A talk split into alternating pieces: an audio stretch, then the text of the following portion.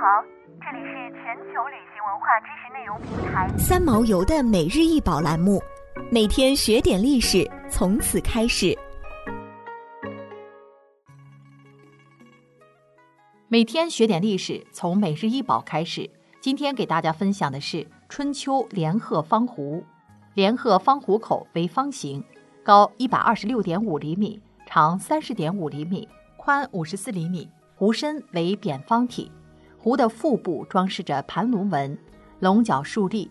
壶体四面还分别装饰有一只神兽，兽角弯曲，尖生双翼，长尾下卷，圈足下有两条卷尾兽，身作鳞纹，头转向外侧，有枝形角。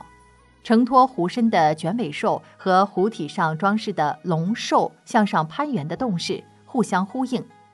壶盖被铸造成莲花瓣的形状，一圈肥硕的双层花瓣向四周张开，花瓣上布满镂空的小孔。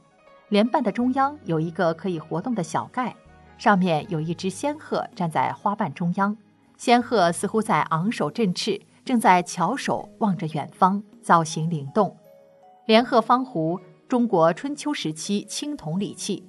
壶盖之鹤，既是莲上之鹤。又归纳了春秋时代青铜礼器之总的风格与趋向，被誉为时代精神之象征。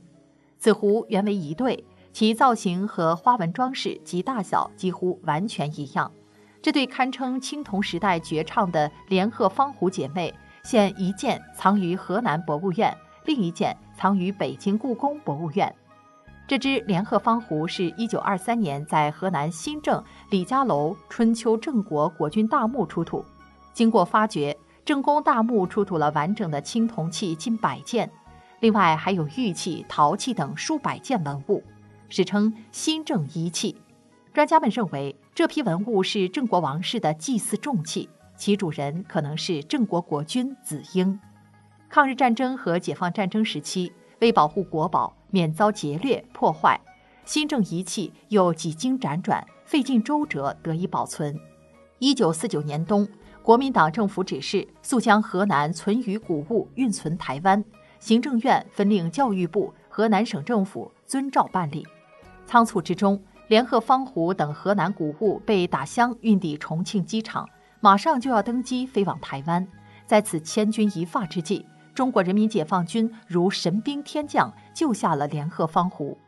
至今，中国人民解放军重庆军事管制委员会的打箱封条还完好的保存在河南博物院里。